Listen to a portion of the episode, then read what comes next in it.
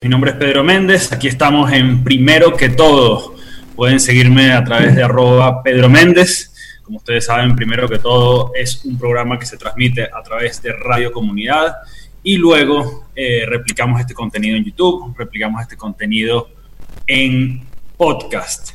Estamos en este momento transmitiendo de manera remota, visto que estamos en medio de la coyuntura, de la crisis del coronavirus y eso hace que tengamos que transmitir cada quien desde, desde su casa, respetando eso que parece ser la medida más eh, efectiva, más eficiente para contrarrestar el coronavirus, que es que cada quien se quede en casa. Pero hemos querido hacer el esfuerzo continuo de no dejar de hacer este programa, de no dejar de comunicarnos, de no dejar de eh, transmitir ideas que creemos que son importantes, no solo para salir de esta coyuntura, sino para recuperar al país, para reconstruir al país y para salir de esta coyuntura política en la que nos ha metido el socialismo.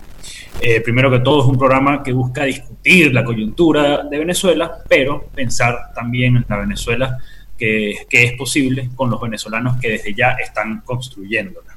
Eh, el día de hoy eh, estamos con una persona como invitada que tiene una experiencia importantísima en el tema de servicios públicos, específicamente o sobre todo en el tema de agua. Pero eh, bueno, antes de presentarlo, eh, vamos a ver el editorial del día de hoy. Editorial, aquí y ahora. Aquí y ahora nos encuentra esta coyuntura, como les decía, en medio de no solamente de lo que está provocando el coronavirus en todo eh, el mundo, sino concretamente de lo que puede ser el coronavirus en el caso de, Venezuela. Eh, bueno, fundamentalmente observamos o revisando las noticias, eh, gracias a Dios todavía tenemos servicio de Internet eh, con alguna calidad en algunos momentos y estamos revisando que la crisis del coronavirus puede ser un problema en todo el mundo, pero lo es aún más en los sitios en los que hay poblaciones muy densas, hay reportes de lo que se está haciendo en Brasil, de lo que se está haciendo en la India, de lo que se está haciendo en el resto de Asia, en esos lugares en los que hay poblaciones que están muy, muy, muy densamente ubicados y en los cuales los servicios, no ahorita, sino en general, eh, son complicados. Y la verdad es que es una preocupación de fondo que tenemos en el, en el caso venezolano, es decir, eh, tenemos poblaciones que ya que viven en lo que nosotros llamamos barrios, favelas, para personas que se conectan desde otras partes. Y en estos lugares, la verdad es que los servicios comprometen aún más el que se pueda no solamente eh, contener el coronavirus, sino que se pueda respetar la cuarentena. De hecho, en Venezuela una preocupación importante que tenemos y el fondo de lo que quizás queremos transmitir ahorita es el asunto siguiente y es cómo hace la gente, cómo hace la gente para eh, comprar comida para una semana, para 15 días, incluso para tres o cuatro días, entendiendo que la mayor parte de los venezolanos eh, viven al día y tienen que comprar eh, diariamente lo que comen, tienen que salir a resolver, tienen que salir a ver qué pueden poner en la mesa. Es por eso que, bueno, desde este espacio, desde primero que todo, hacemos esa alerta. La verdad es que el régimen y las condiciones que está imponiendo solamente llaman a quedarse en casa, pero no hay un acompañamiento social, un acompañamiento económico con el que la gente pueda soportar esta crisis. Y es por eso que yo creo que el trabajo solidario que podamos hacer cada uno de los venezolanos desde su espacio, desde sus posibilidades, va a ser fundamental para no dejar a ningún venezolano atrás y que el número de víctimas producto de esta crisis sea el menor posible es importante que nos quedemos en casa, pero entendiendo que para la mayoría de los venezolanos va a ser muy complicado. Por lo tanto, ser solidarios, no abarrotar los servicios de salud, no abarrotar los comercios, no comprar más de lo que necesitamos, ayudar a quien podamos, va a ser fundamental para salir de esta crisis. Vamos entonces con la entrevista del día de hoy. La Venezuela que estamos construyendo. Y en la Venezuela que estamos construyendo, estamos en el día de hoy con alguien con quien me ha tocado trabajar en varias ocasiones, que tiene una experiencia importantísima en el área de servicios públicos. Es ex vicepresidente eh, y presidente encargado de Hidrocapital entre el 92 y el 99, experto de Naciones Unidas en el tema de servicios públicos y agua, expresidente de Limas, el Instituto Municipal eh, que se encarga del tema del agua aquí en el municipio Sucre del estado Miranda, en Venezuela. Una experiencia municipal importante, una experiencia en lo que tiene que ver con la descentralización. Es además eh, expresidente del IMAPSAS, instituto que aquí en el municipio Sucre se encarga de la recolección de los desechos sólidos, de la basura. Es consultor internacional en esta área, proyectista de obras hidráulicas y coordinación, coordinador nacional de Plan País en el, en el sector de acueductos eh, y todo el tema de agua. Se trata del ingeniero Norberto Bauzón. Bienvenido, ingeniero. Pedro, buenos días, muchísimas gracias. Gracias a usted por conectarse, gracias a todos nuestros oyentes por entender que, que, de pronto la calidad del audio en este caso no va a ser la mejor, pero estamos haciendo un esfuerzo importante por seguir transmitiendo y seguir eh, informando. Ingeniero, una primera pregunta. ¿Cómo llegamos a esta situación en la que está Venezuela, en la que está el municipio de Sucre, en la que está Petare hoy en cuanto al servicio de agua? Mira, fíjate que para manejar los servicios públicos hay unas reglas fundamentales, porque los servicios son, digamos, unas, unas cosas muy dinámicas, unas instituciones que, para mantener bajo control la situación de millones de habitantes, pues tienen que hacer todos los días muchas cosas. Y eh, digamos que eso, en el caso venezolano, nunca se entendió en, estos últimos 21 años y se pensaba que los servicios públicos se podían manejar con cualquier personaje, sin gente entrenada, sin cumplir los planes, sin además tener, un, vamos a decir así, unas reglas claras en el manejo de esas empresas. Bueno, porque al final esas empresas pues requieren ser sustentables, esas empresas requieren además que el vecino eh, esté bien informado, que participe activamente en la solución de los problemas. Bueno, y se ha hecho todo lo contrario, lamentablemente. Y hoy en día, pues, en medio además de una crisis sanitaria como, como tenemos en el mundo, pues no tener un servicio de agua potable de buena calidad, pues es algo, digamos, demasiado pesado. En el caso nuestro, las encuestas dicen que apenas el 20% de la población dice que tiene un servicio adecuado. Eso no quiere decir que tiene un buen servicio, no quiere decir que recibe agua potable, sino que, bueno, vamos a decir así, organolécticamente ellos entienden, palpan, sienten que tienen un servicio más o menos, apenas el 20%. El otro 80% de la población, es decir, estamos hablando de algo así como 25 millones de habitantes, dice que el servicio es muy malo. Esto dentro de, digamos, de un país, sea el que sea, pues es algo que impacta muchísimo la población.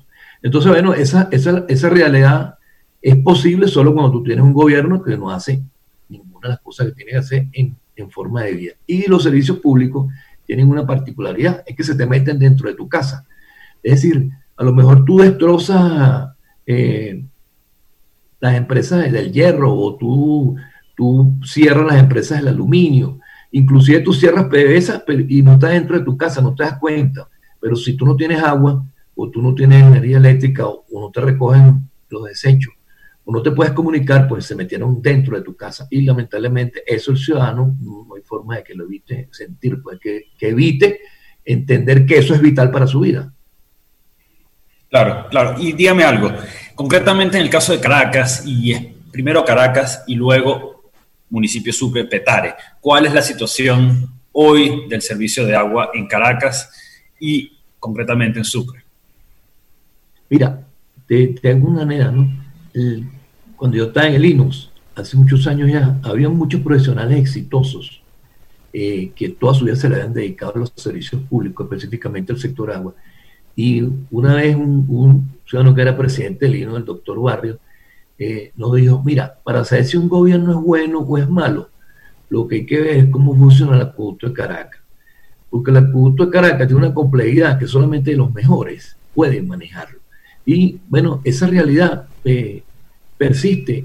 Es decir, no hay forma de que tú manejes un acueducto como el acueducto de Caracas, que requiere de 450 megavatios de energía, para que funcione una cantidad de máquinas gigantescas día y noche y le traigan agua a Caracas de una zona baja a una zona alta. Eh, bueno, continuamente. Es decir, tú tienes que eh, mantener en funcionamiento tantos equipos, tantas tuberías, tantas plantas de tratamiento, que si no lo haces adecuadamente, pues la gente no va a tener agua. Fíjate, en este momento en Caracas, sobre todo la gente de Petare, la gente de Chacao, la gente de Latillo, toda esa gente que está en la parte este de Caracas, no entiende muy bien por qué ellos tienen menos agua que los que están en la parte sur o los que están en la parte centro. Bueno, el problema es que de los tres sistemas que envían agua a Caracas, el que está en peor condición es el sistema TUI 2. Y lamentablemente los otros sistemas, el 1 y el 3, están en forma, digamos, precaria, enviando algo de caudal, pero no pueden ayudar al TUI 2. En épocas pasadas, cuando el TUI 2 tenía problemas, pues tú puedes traspasar, conducir agua del sistema TUI 3 al sistema TUI 2. Pero hoy en día eso no es posible. Entonces tú ves como, por ejemplo, zonas bajas de Caracas, que antes no tenían problemas nunca, caso Chacao, bueno, pues tienen problemas. Y eso es debido a que es tan poca la cantidad de agua que llega a Caracas por el sistema tuyo, apenas llegan 3 mil litros por segundo, debería llegar a 7 mil. Eso es lo que llegaban hace 20 años atrás, pues tú no tienes cómo repartir el agua. Y ahí, lamentablemente, pasa lo que nosotros entendemos como la LRE más fuerte. El más fuerte aquí es el que está más abajo. Los que están en los sectores altos, sobre todo esa, digamos, los municipios eh, El Atillo y sobre todo Sucre, bueno, y las parroquias, ya sabemos cuáles son, la Dolorita, eh, Petare y Caucahuita, pues son las que llevan más leña en todo este, digamos, proceso de destrucción de los servicios públicos. Hoy en día, una, una, pregunta que siempre nos hacen. Oíste, Pedro, disculpa para completarte la idea. Adelante. Hoy en día solo llega el 55% del agua que llegaba a Caracas hace 20 años atrás. Y más o menos ese promedio es el mismo promedio nacional, para entender la situación. Una pregunta que siempre nos hacen concretamente en el municipio de Sucre es qué, eh, qué pasa con el embalse de la pereza y cuál es la situación actual del embalse de la pereza.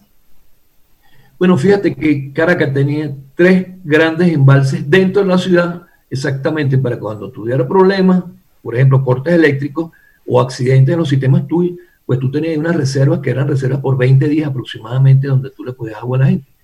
Y en el caso del tuyo uno tenías a la mariposa, en el caso del tuyo dos tenías a la pereza, en el caso del tuyo tres tenías a Macarao. Bueno, ninguno de esos tres embalses está en servicio prácticamente. La gente va al embalse de la pereza y no sabe ni siquiera dónde está el agua del embalse porque está absolutamente llena de, bora, llena de, de, una vegetación acuática que no permite ni siquiera ver, ver ese, digamos, el, ese lecho de agua que ahí teníamos. Y de allí además están unas fuentes para, sobre todo para Caucahuita, eh, Dolorita y Mariche.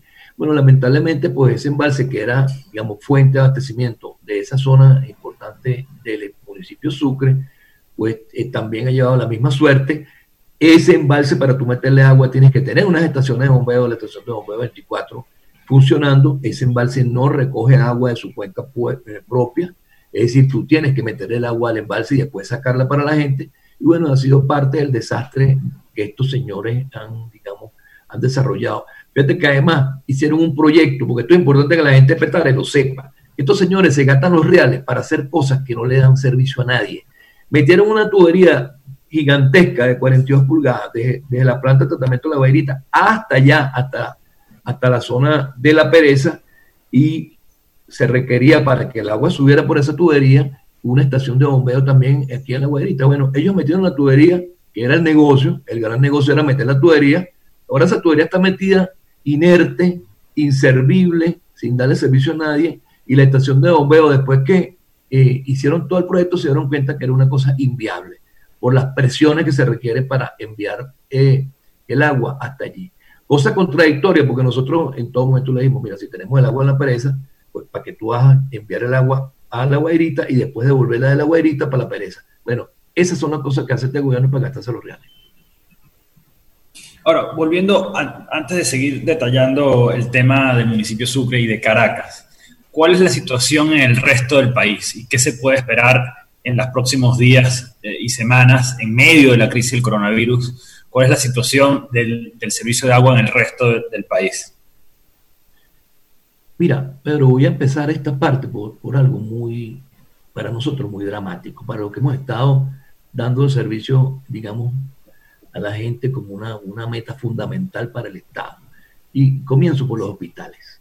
Sea, los hospitales en Venezuela eran algo sagrado, eran algo donde tú tenías agua por dos vías al menos. O sea, tú, tú cuando hablas de un hospital, sobre todo esos hospitales que tienen más de 200, 300 camas, que son hospitales muy importantes.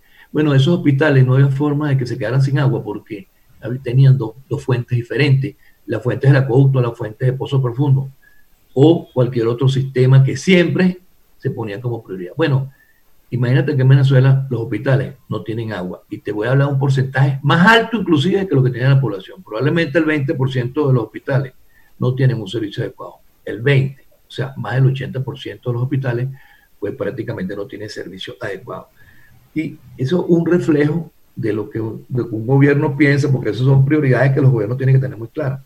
¿Qué pasa? Si los hospitales no tienen agua es porque las redes no tienen agua, porque los hospitales están conectados a las redes. Entonces, a nivel nacional, aparte de las encuestas que hablan claramente que apenas un 20% de la población tiene un servicio, vamos a decir, continuo, no quiere decir adecuado, pero un servicio de alguna manera que consideran bueno, solo el 20%, bueno, pues a nivel nacional ha pasado lo mismito que en, Caracas, el mismo relato que te acabo de hacer del municipio Sucre, donde se metieron 8 kilómetros de tubería a, través, a campo traviesa, a través de todos esos barrios tan enconados. Bueno, ha pasado en toda Venezuela donde se han hecho obras como el sistema TUI 4 o como el, bolivariano de Falcón o como el como Tocoma Chacopata el agua Margarita. Bueno, y resulta que ninguna de esas obras está en funcionamiento. Entonces ya tú dices, bueno, si yo tenía unos recursos para hacer unas obras, ¿por qué esas obras no funcionan?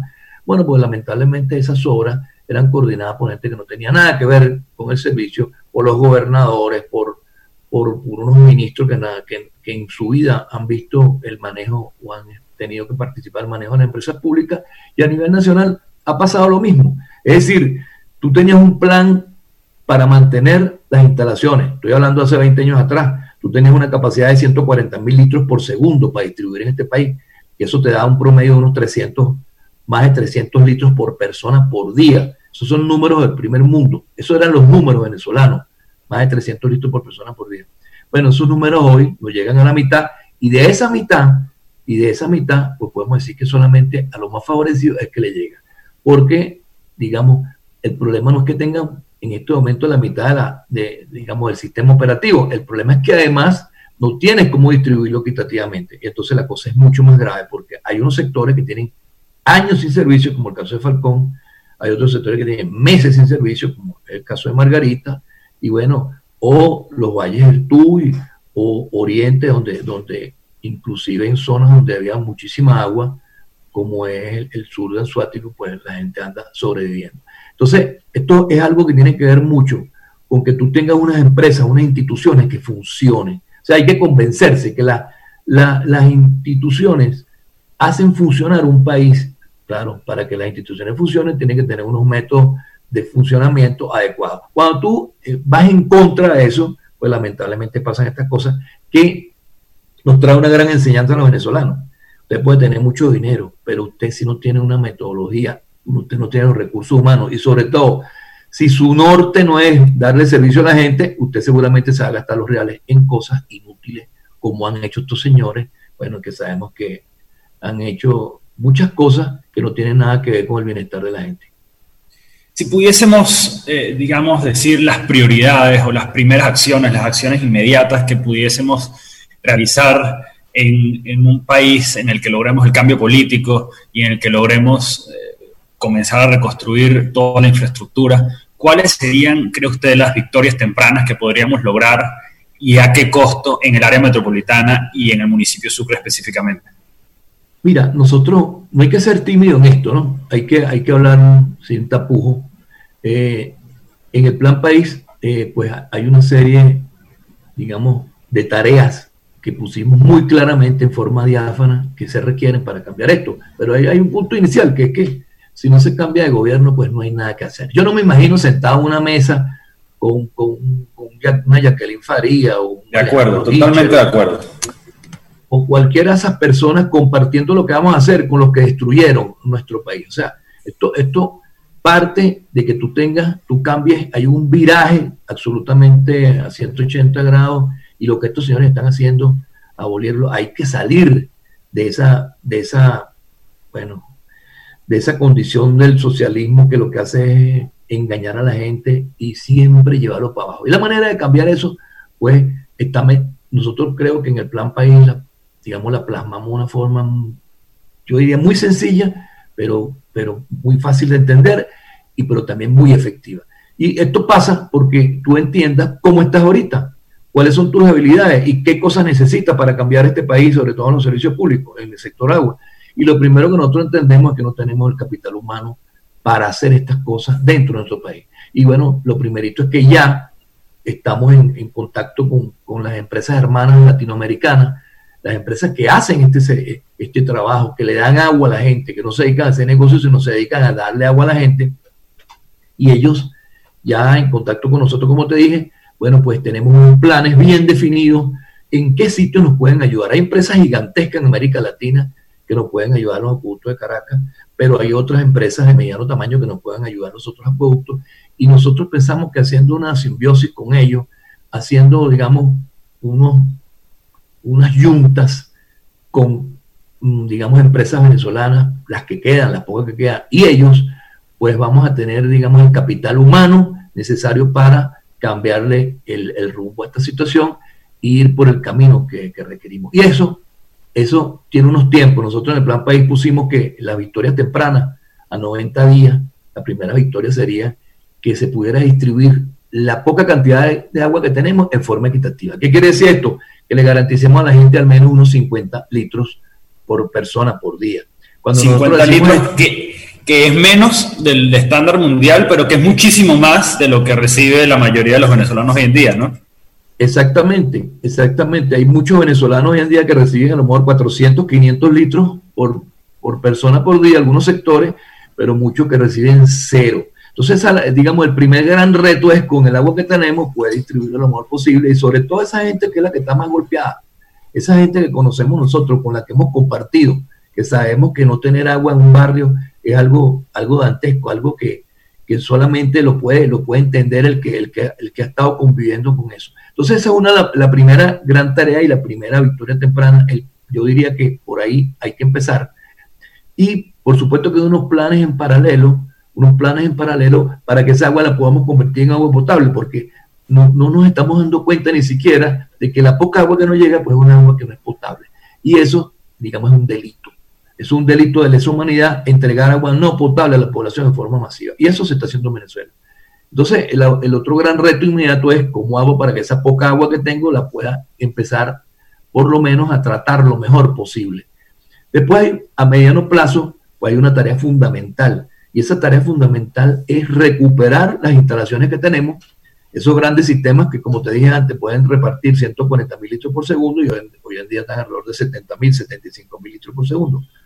Entonces, recuperar esas, esas infraestructuras, pero todo eso son máquinas, todo eso son equipos, y esos equipos solos, pues, no se van a recuperar. Ellos no tienen capacidad para hacerlo. Eso se hace con, unas instituciones ya consolidadas que tengan la capacidad de eh, hacer planes, programas de mantenimiento, de mejora, eh, y meter tecnología en todas estas, eh, en todas estas empresas que permitan tener un control y sobre todo medir lo que tú estás haciendo. En estos días me cuentan que hicieron unas mediciones en la planta de la guaderita, esto es una neda, ¿no? Y resulta que se están botando 1.200 litros por segundo en la planta de la guaderita. Después que lo traen a Caracas, por el sistema TUI 2, con un sistema que apenas sube 3.000, 3.500 litros, entonces botan la mitad del agua dentro de la ciudad de Caracas. Bueno, eso es también otro crimen de lesa humanidad. Eso, digamos, esas cosas son las que en estos primeros meses nosotros pensamos con el Plan País que le tenemos que dar durísimo. Hay unas fugas que no son esas fugas que tú ves en la calle que dices, hay una fuga, no, hay que es una fuga gigantesca que el ciudadano no, no ve porque están dentro de las propias instalaciones de los acueductos. Pero todas estas cosas, Pedro, eh, te confieso, son parte del quehacer diario. O sea, esas son las cosas sencillas. Lo más difícil de todo este plan, del plan país, es que nosotros podamos tener la gente adecuada al frente de esos programas, porque es que la gente que está debajo de los, de los presidentes, de los ministros, al tiempito se mimetizan con ellos, se van pareciendo a los presidentes, a los ministros. Es decir, si el ministro es cacho, como decimos aquí en Venezuela, o es corrupto, de ahí para abajo la cosa se empieza a poner del mismo. La cosa no camina. No camina. Entonces, aquí el kit está en que usted ponga al frente de esas empresas la gente capacitada y sobre todo que tenga las herramientas necesarias para que no pase lo que pasó ahorita, porque el plan país tiene que tener un antídoto, y esto lo repito cada vez que me entrevistan, un antídoto dentro del programa. Es un antídoto contra la corrupción. Y ese antídoto, genéticamente solamente las democracias lo pueden, lo pueden utilizar, lo tienen. Y ese antídoto es poner unos controles que pongan difícil el manejo de los recursos desde el punto de vista del mal manejo y lo pongan fácil desde el punto de vista del buen manejo. Y eso es uno de los grandes retos de la Venezuela del futuro. Si nosotros no somos capaces de manejar pulcramente, pulcramente los recursos, pues entonces vamos a tener este mismo destino. Y bueno, ese número no lo podemos dar.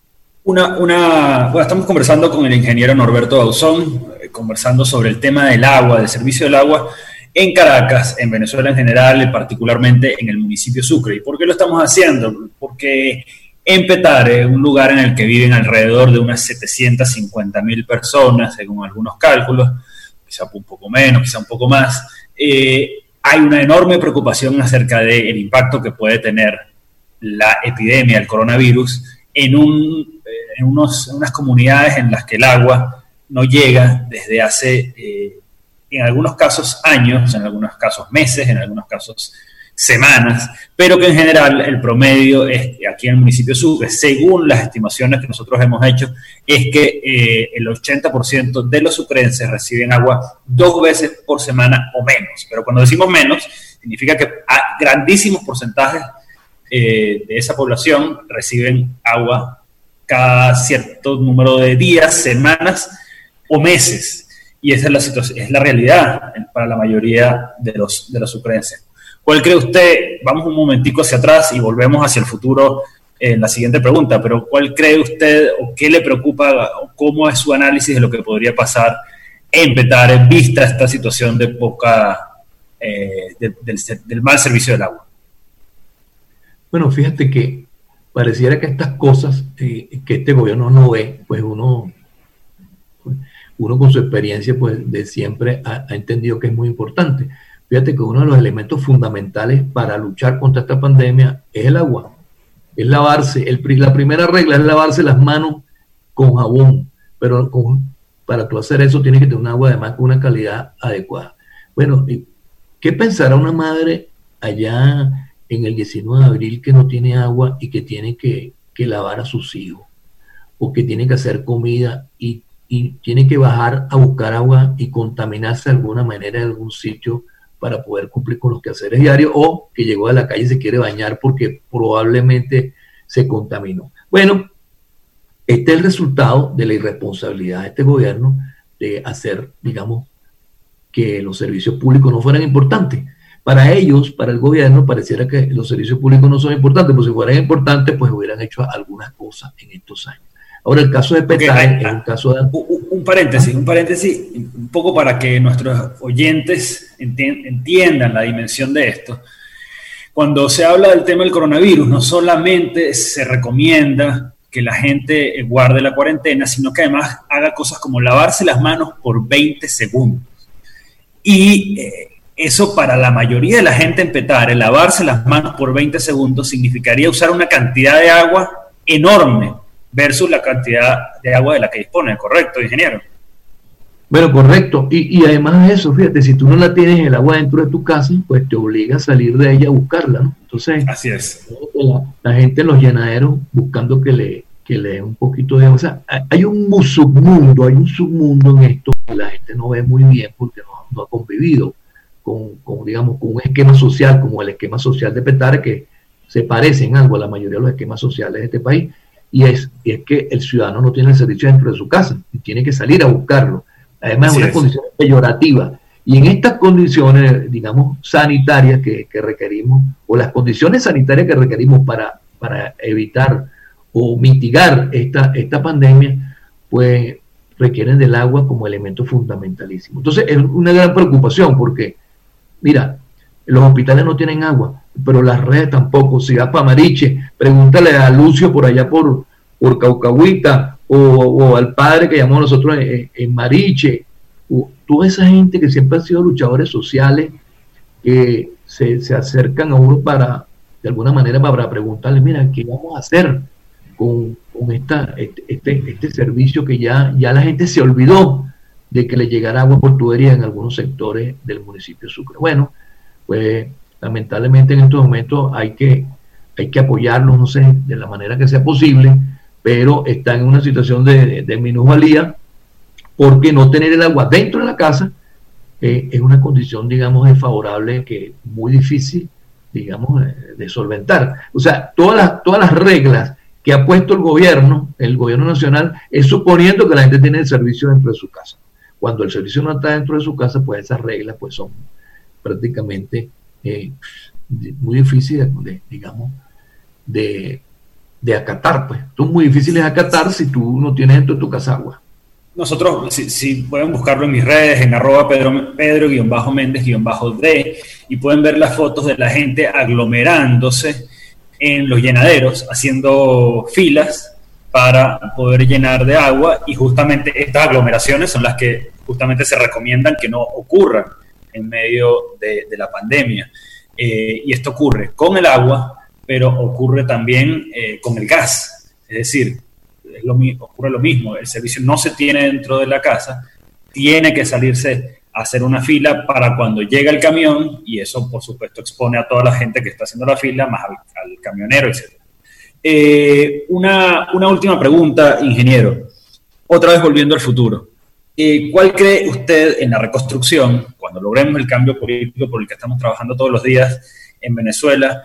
Eh, en la reconstrucción, ¿cuál cree que debería ser el rol de la empresa privada en este servicio? Yo por lo pronto soy un firme creyente en que los privados debe dejárseles invertir, arriesgar el capital para servir a los, a los venezolanos.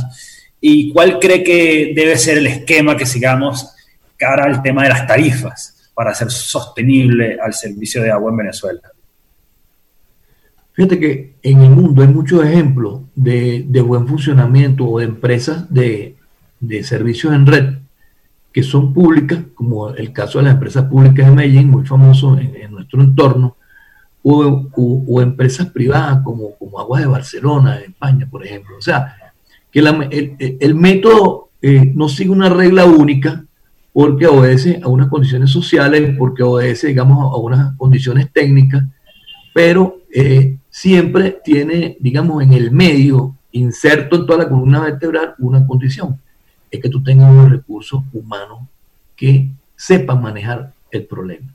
Entonces, y además que tú tengas una autonomía fundamental para operar. Ahora, todas las empresas de servicios públicos al final tienen que llegar a ser sustentables. Público-privada tiene que llegar a ser sustentable. Lo que tú no puedes hacer es eh, impedir que los servicios públicos tengan el aporte de los privados. Un ejemplo es el venezolano.